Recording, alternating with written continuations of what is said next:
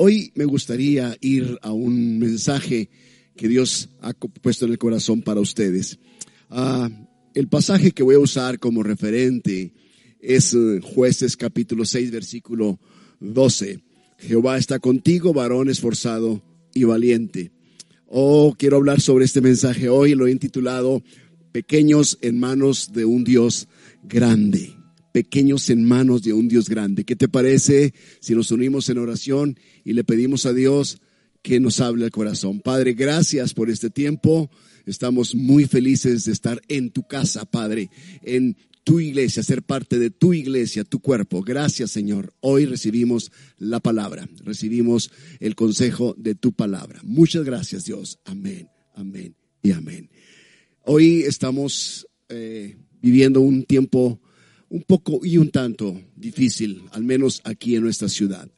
Con tristeza profunda se los digo, hemos perdido a un hombre de Dios, a un amigo, un pastor de esta ciudad.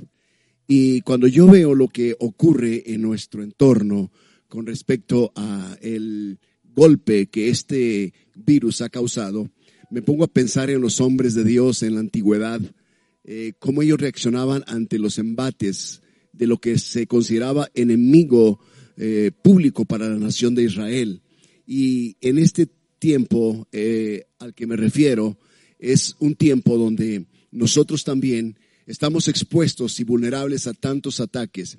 Y esa es justamente la historia de lo cual yo les quiero hablar ahora basado en jueces capítulo 6, versículo 12. Si ustedes recuerdan, hay pasajes en la Biblia que nos enseñan cuál fue la actitud de Cristo eh, en los eventos que le rodeaban en comparación de la actitud de las personas contemporáneas. Por ejemplo, en los tiempos de Jesús, la recaudación de los impuestos era un trabajo lucrativo para los romanos, pero que un judío como Mateo conllevara esta función era una traición a su propia nación, a su propio pueblo. Era una persona despreciada por sus compatriotas, excluido inclusive de los actos religiosos de los judíos. Pero eso no le impidió a Jesús llamarlo para ser su discípulo. Y Mateo no dudó en seguirle se levantó y lo siguió. Allí donde todos veían en Mateo una amenaza, Jesús vio una promesa. Donde todos los demás veían a un traidor y un hombre de poca confianza, Jesús vio a un seguidor leal y fiel. Donde todos veían a un fracasado, Jesús vio a un campeón de la fe. ¿Sabes por qué?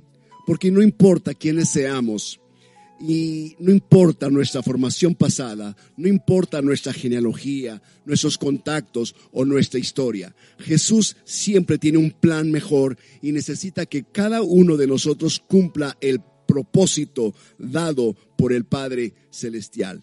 Si vemos en la historia que acabamos de leer, Gedeón es un gran ejemplo de la manera como Dios puede transformar a cualquier persona y llevarla a conquistar cosas inimaginables. El pueblo de Israel está intimidado por los madianitas. Aquí la guerra es contra los madianitas. Los madianitas es el nombre que se le da a los enemigos del momento. Lo que tú vives hoy en este día, los temores que tú tienes es un temor de pronto basado en la fuerza, la fortaleza, eh, un ejército multiplicado, un ejército que humanamente imposible es humanamente imposible de vencer, los madianitas. Ese es el nombre del enemigo del tiempo, del momento. Ellos tenían un ejército enorme y el pueblo de Dios estaba temeroso por la situación y esto hacía que ellos escondieran las cosechas para que este pueblo no las robara. Ahí aparece Gedeón. Gedeón ha crecido en una familia que tiene una estima muy baja, una autoestima muy baja. Gedeón ha crecido en un pueblo, de una tribu que tiene una autoestima muy baja. Y Gedeón empieza a ver quizá a su padre llegar asustado, cansado de trabajar y esconder el grano del trigo porque trata de proteger a su familia, de que su familia tenga el sustento antes de que los madianitas vengan y lo roben. Entonces Gedeón de pronto, ya crecido, es enviado a soplar el trigo, a limpiar la semilla. Y cuando él se esconde en el lagar, ahí en ese lugar es cuando recibe la visitación del ángel que le dice, varón esforzado y valiente, el Señor está contigo. Esto quiere decir que Dios escogió a alguien muy sencillo, pero con un corazón moldeable. Y a él le confió la maravillosa responsabilidad de liberar a los israelitas de la opresión de Madián. Esto es lo que debemos tener en cuenta frente a estos tiempos de conquista. Lo que Dios vio en Gedeón y lo que Gedeón debería saber. Y una de las cosas que tú debes saber en este tiempo es que Dios está de tu lado. Dios está contigo. Recuerda, Dios está contigo. El ángel le dijo, el Señor está contigo, varón esforzado y valiente. El Señor está contigo, mujer esforzada, madre esforzada, padre esforzado, esposo esforzado. El Señor está contigo. Y lo primero que el ángel hizo fue motivarlo con sus palabras, diciéndole eso justamente. Gedeón dice, ¿cómo está conmigo y cómo es que yo soy un varón esforzado y valiente si yo veo cómo está la situación de mi pueblo y cómo los madianitas vienen eh, para robar nuestra, nuestro alimento? Y el ángel le dice, bueno, ¿por qué no lo defiendes tú a tu pueblo? De la manera como me estás hablando, tú lo puedes defender. Tú puedes ser la persona que lo lidere. Pero ¿cómo lo voy a hacer? Y le dice, con esta tu fuerza. Ahora, ¿cuál era la fuerza de Gedeón? La fuerza de Gedeón era nula. La fuerza de Gedeón era nada comparada al ejército de los marianitas. Y él le dice, ¿no te envío yo? Yo creo que la clave de las conquistas a las que somos nosotros llamados es que seamos enviados por el Señor, que seamos escogidos por el Señor, que tengamos la palabra del Señor para hacerlo. Es importante luego entender que debemos enfocarnos en lo que tenemos y no en lo que no tenemos. El desenfoque es el principal enemigo. Los madianitas representaban un desenfoque para que Israel cumpliera su propósito. Y estaban más enfocados en sus enemigos que en el mismo propósito que Dios tenía para ellos. Entonces, trabajemos con lo que tengamos, trabajemos con lo que hay en nuestras manos. Y aunque ni Gedeón ni nadie se sentían con esas fuerzas, Dios, si te fijas, hizo un milagro en la vida de él de tal forma que él pudiera conquistar.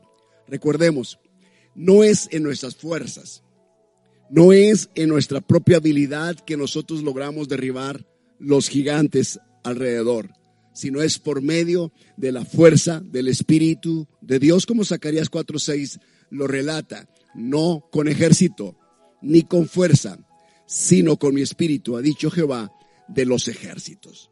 Así que, si tú te sientes tan insignificante, Piensa en ese mosquito que por la noche no te deja dormir. Notarás que aunque seamos muy insignificantes, Dios puede usar nuestra vida para causar un impacto en aquello que Él quiere que hagamos. La segunda cosa es que nosotros debemos dejar, permitir que Dios trabaje en nuestro interior, en nuestra vida. Cuando aquel hombre de Dios, el profeta Samuel, llegó a donde estaba la familia de David, su padre, su madre, sus hermanos, para escoger al siguiente rey de Israel, él se dejaba guiar por lo que sus ojos veían. Hombres grandes. Él pensó seguramente este ha de ser el futuro rey. Luego aparecía otro mayor y decía, no, seguramente este va a ser. Luego aparecía uno mayor con mayores capacidades físicas y él decía, no, seguramente este será. Y Dios le dijo, ¿sabes qué? No te dejes guiar por la apariencia. Porque yo miro el corazón y el hombre ve lo que está delante de sus ojos. Pero cuando llegó el pequeño David, aquel jovencito insignificante y pequeño, Dios le dijo, Él es el futuro rey de Israel, úngelo a Él. Y Samuel simplemente obedeció a Dios, pero ante la lógica de Dios, nuestra percepción de las cosas es muy distinta porque Dios está mirando en lo profundo del corazón, en lo profundo de ti, en lo profundo de nosotros, mientras nosotros nos dejamos guiar por las apariencias. Así que Gedeón sentía temor ante sus adversarios. Él creía que era una persona menos indicada en la nación de Israel para una tarea tan crucial como esta, liberar a su propia familia. Y las palabras del ángel fueron muy proféticas, fueron más allá del presente de Gedeón porque Dios ve nuestra vida como en un guion de película, donde Él ya sabe lo que hay en el capítulo 12 y no tiene que esperar a que pase el capítulo 1, capítulo 2, capítulo 3. Él ya sabe lo que hay al final de nuestra película. Y la película de tu vida ha sido escrita por la mano de Dios. El dedo de Dios ha, ha, creado este guion para ti. Y Él ya sabe el final de todo esto. Y Él sabe que al final de todo tú ganas. Tú eres más que vencedor. En medio de la adversidad del capítulo 3, del capítulo 4 o del primer capítulo de tu vida que ha sido doloroso, Dios ya vio el fin de la película de tu vida y Él dice que tú ganas. Así que mientras nosotros estamos viviendo esta temporada, esta temporada de la serie de nuestra vida, Dios ya sabe lo que hay en la última temporada de nuestra vida.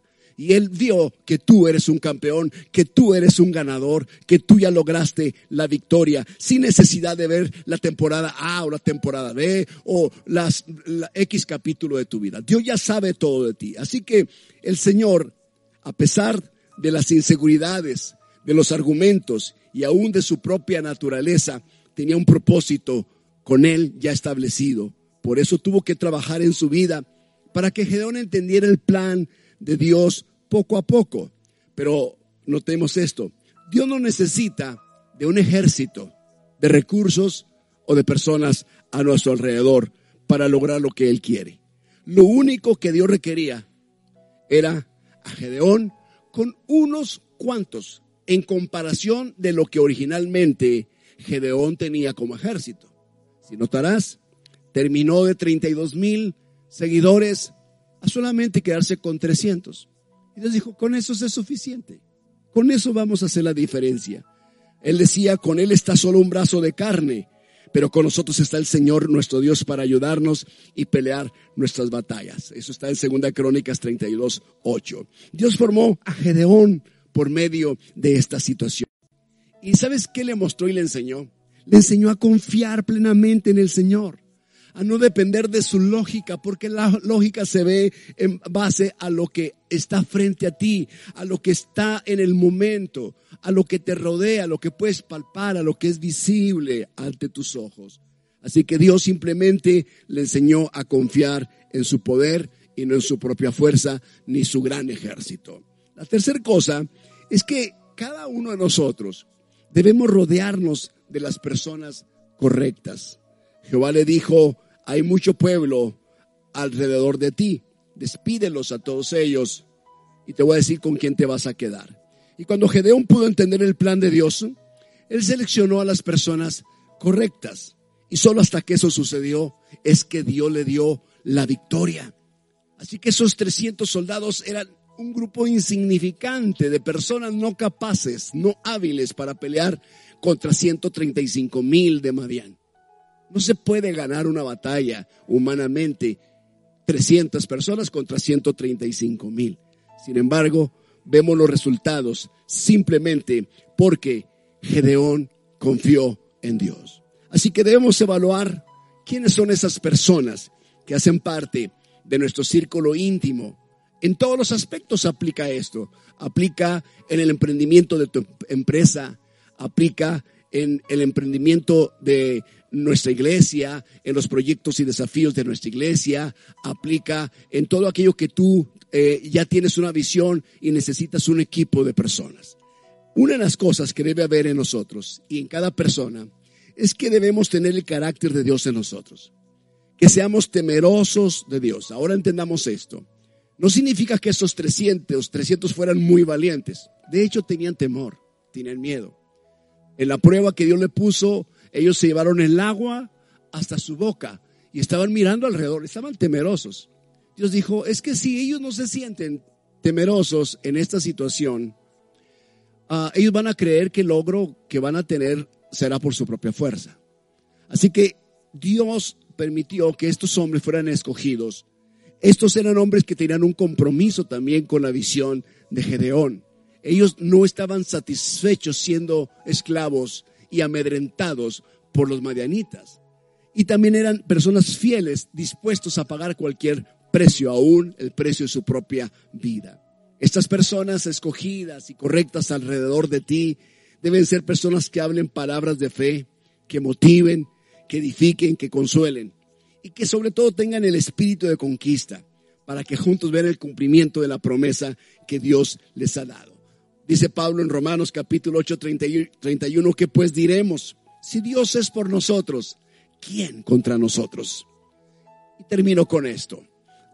¿Sabes por qué Dios le dio la victoria a Gedeón teniendo un ejército tan pequeño? ¿Por qué le dio un hijo a Abraham y a Sara en su vejez? ¿Por qué Dios llama a Moisés siendo viejo para liberar a un pueblo? ¿Por qué es que David venció a Goliat siendo tan pequeño en comparación con el gigante? ¿Por qué Dios, Dios le da a Caleb la capacidad de conquistar su propia tierra cuando ya tiene más de 80 años? ¿Sabes por qué? Porque si tú logras el éxito en tu vida cuando eres joven, fuerte, vigoroso y tienes todas las capacidades intelectuales, mente lúcida, creerás que cuando lo logres fuiste tú y no Dios. Los gigantes y desafíos en tu vida son colocados a propósito por Dios. No es malo. Es parte del plan de Dios en la película maravillosa de tu vida. Porque si tú puedes sin la ayuda de Dios, entonces no lo necesitas a Él. Su palabra dice, aunque tus inicios hayan sido pequeños, tu postrer estado será muy grande. Y hasta Jesús nos ve como pequeñitos cuando se refiere diciendo, por cuanto lo hiciste a uno de estos, mis pequeñitos. Quiere decir que nuestra vida delante del Señor puede ser muy pequeña, de tal forma que nosotros entendamos que lo que logremos, lo que alcancemos, será solamente por la grandeza de Dios, por el poder de Dios y no por nuestra propia fuerza, nuestro propio intelecto, nuestra propia capacidad para hacerlo, para emprender. Necesitamos de Dios. Así que hoy mi oración para ti será, confía plenamente en Dios y no confíes en lo que te rodea. No confíes en lo que sabes. No confíes en tu intelecto o en tus recursos tus habilidades natas. Tú necesitas confiar en Dios plenamente y Dios te dará la victoria. Hoy yo quiero orar por ustedes, amigos, ahí en casa. Quiero orar por ti, quiero bendecir tu vida y quiero pedirle a Dios que tú como Gedeón puedas entender el plan que Dios tiene contigo. Padre, te quiero pedir hoy especialmente por cada persona. Oro que cada oyente, Señor, nuestro amigo, nuestra amiga en casa, tenga el carácter tuyo, Señor, el carácter de Cristo. Que sean personas temerosas de Dios por sobre todo temor, el temor de Dios. Comprometidos con tu obra, comprometidos con tu visión, comprometidos con el plan divino que tú tienes para ellos. Fieles, dispuestos a pagar el precio que sea y que hablen, Señor, palabras de fe, palabras que edifiquen, que motiven y palabras que consuelen. Y sobre todo, Padre, te quiero pedir que tengan el espíritu de conquista para que juntos, como familia, juntos, como iglesia, podamos ver el cumplimiento de la promesa que nos has hecho. Si Dios está contigo, ¿quién contra ti? Si Dios está con nosotros, ¿quién contra nosotros? Así que hoy esa es mi oración para ti. Y quiero también hoy invitar a las personas que nos están hoy mismo escuchando, mirando, a que abran su corazón a Jesús. Sabes tú que lo que separa al hombre de Dios es su pecado. El pecado es la barrera más grande e invisible que pueda haber entre Dios y nosotros. El pecado separó al hombre desde el inicio de la creación. Y el hombre ha, vivido todos estos miles de años separado de él. Pero en Cristo Jesús tenemos acceso al Padre. Hoy si hay en ti un arrepentimiento por acciones o palabras que hayas eh, dicho y hecho, hoy el Señor quiere que tú seas reconciliado con Él. Te quiero invitar a abrir tu corazón, entregar tu vida a Jesús, para que el plan de Dios, como la vida de Gedeón, pueda ser cumplido en ti. Padre, te quiero pedir por esa persona por ese oyente, aquel que está conectado ahora mismo, para que abra su corazón a ti. Padre, te pido por ellos, perdona su pecado. Si él está arrepentido del pecado que ha cometido, perdónalo, Señor, como es tu promesa. El que a mí viene no le echo fuera, dices tú. Y yo creo que hoy muchas personas están viniendo a ti. En el nombre de Cristo Jesús, perdónalo, Señor. Perdona cada falta de estas personas. Te lo ruego, te lo pido, Señor. Te suplico que Jesucristo se revele a sus corazones para que ellos lo reciban como Señor y Salvador personal en su alma. Muéstrales el plan, muéstrales, Señor, el destino que tú tienes para ellos en Cristo Jesús. Tú ya sabes todo de ellos, Señor. Te doy gracias ahora mismo, en el nombre de Cristo Jesús. Amén, amén, amén. Amigos, si ustedes han recibido a Jesús realmente como su máxima autoridad en su vida, como el Dios único y soberano, como el Señor y amo de sus vidas, los quiero felicitar por esta decisión.